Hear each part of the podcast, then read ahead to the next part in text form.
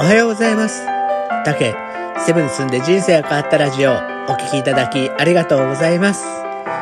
この配信では私たけがセブ島で10年暮らした経験から、あなたの気持ちが少し楽になれるかなって話ができたらと配信しています。セブのことだけでなく、日常で感じること、将来の夢や希望など、ちょっと元気になれるビタミン剤を目指しています。今日は記念すべき第125回です。今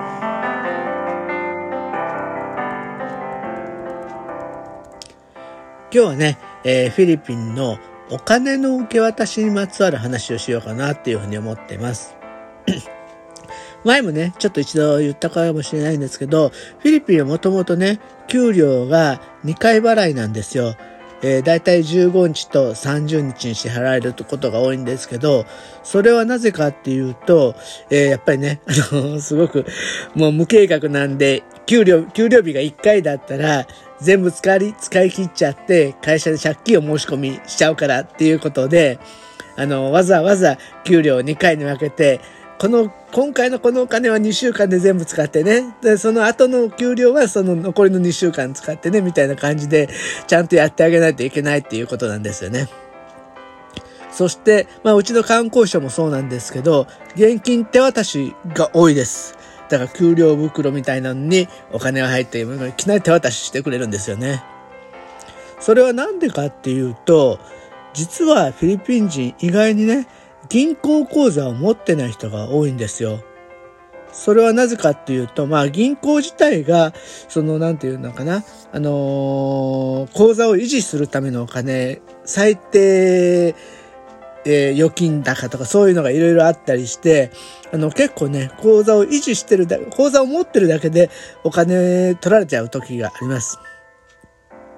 それにさっき言ったみたいにね、無計画で 使っちゃうから、口座持ってても全部引き出して、えー使っちゃう。そうするとさっき言った口座維持費が足りなくなるからお金を取られちゃう。銀行口座を持つのにお金が 余計減っていくっていうなんか妙な世界に陥ってしまうので、やっぱりそれで作らない人も多いんですね。ところが、じゃあ、あのーえーっと、海外で働いてるフィリピン人とかは、どうやってお金を送るのかっていうことなんですけど、まあ、うちもそうなんですけど、実はね、海外送金サービスみたいなのを使うことが多いです。私の場合は結構ウエスタンユニオンっていうね、ところを使うんですけど、えっ、とね、銀行で送るよりもやっぱりすごい手数料安いんですよね。だいたい、まあ、うちが送る金額はやっぱり1万円から5万円ぐらいの間が1回の送金では多いんですけど、その場合でもね、手数料1500円ぐらいなんですよ。確か銀行だとね、えー、どん、3000円か4000円、倍で言ったら5000円ぐらいパッとね、取られたりするかもしれないんで、それを思うとね、随分安く送れちゃいます。しかもすごいのはね、えーっと、その、だから、ウエスタンユニオン自体は海外に送るのに、えー、だからお客お客さんが銀行口座を持ってないから、銀行口座なしでも送れるんですよ。どう、どうするかっていうと、ウエスタンユニオンに受け取りに行くんですね。で、その時に身分証明書と、送る時にね、その、送金証明のところにパスコードみたいな、あの、番号が出るんで、それを教えておくと、その番号と身分証明書で、えーお金を渡してくれるそうです。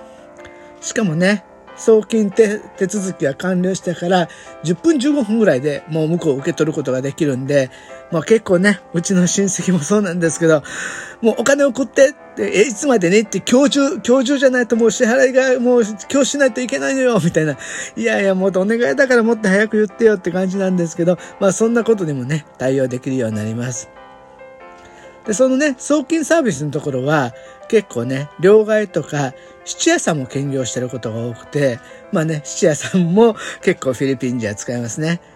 なのでね、銀行よりもそういう送金質屋、両替サービスをしてるところは、あの、田舎でもたくさんあって、えーそういった、そういったところでお金が結構動いてるんですね。で、ちなみにその、質屋さんなんですけど、うちの嫁の面白い話っていうか、もうフィリピン人だなっていう考え方があって、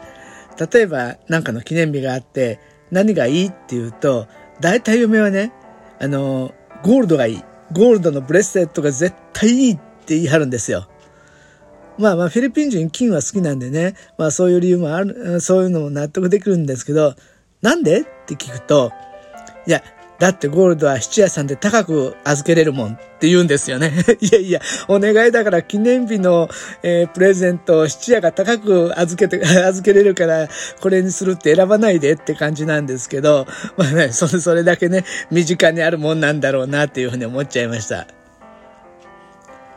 でもね、あの、フィリピンは本当にその送金文化がすごくて、前も言ったと思うんですけど、2020年の、えー、海外からの送金金額、これ銀行経由のみで、えー、ほぼ減らず0.8%減の299億300万ドルだったそうです。日本円にするとね、約3兆1400億円っていうすごい金額なんですよね。でもこれさっき言ったみたいに銀行経由のみだから、そう、うちみたいなウエスタンユニオンって銀行全然通してないじゃないですか。かそんなところを入れるともっとすごい金額がやっぱり世界中からフィリピンの家族のために家族のことを思って送ってるんだろうなっていうふうに思っちゃいました。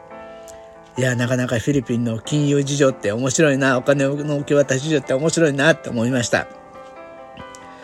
まあね、彼らはね、本当に、あのー、酔い越しのお金は使わないっていうか、そんな気持ちで今を楽しむために、お金を回すことをすごく、使うこと、使って、経済を活性化っていうか、すごくそうなってるんですけどね、お金を使って楽しんで、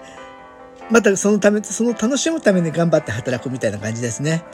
アリとキリギリスで言うともう完全にキリギリスです。でもね、アリ、アリの生活もたまに思うんですよね。あれって冬場は確かに、あのー、すごく良かったって思うかもしれないけど、夏の、そしたら4ヶ月5ヶ月ってハッピーに過ごせてるのかなって。うん、どうなんでしょうね。ハッピー、人生は一度きりだからやっぱりハッピーをもうちょっと大切にしないといけないんじゃないかなと思う今日この頃です。なんのこっちゃって感じですけど。はい。じゃあね、えー、今日はお聞きいただきどうもありがとうございました。えー、週末ですね、ちょっとゆっくりできると思います。雨も少しずつ上がってくるっていう話ですんで、えー、っと、皆さん今日はゆっくり体を休めて、えー、おくつろぎください。はい。じゃあ、また明日も配信します。どうぞよろしくお願いします。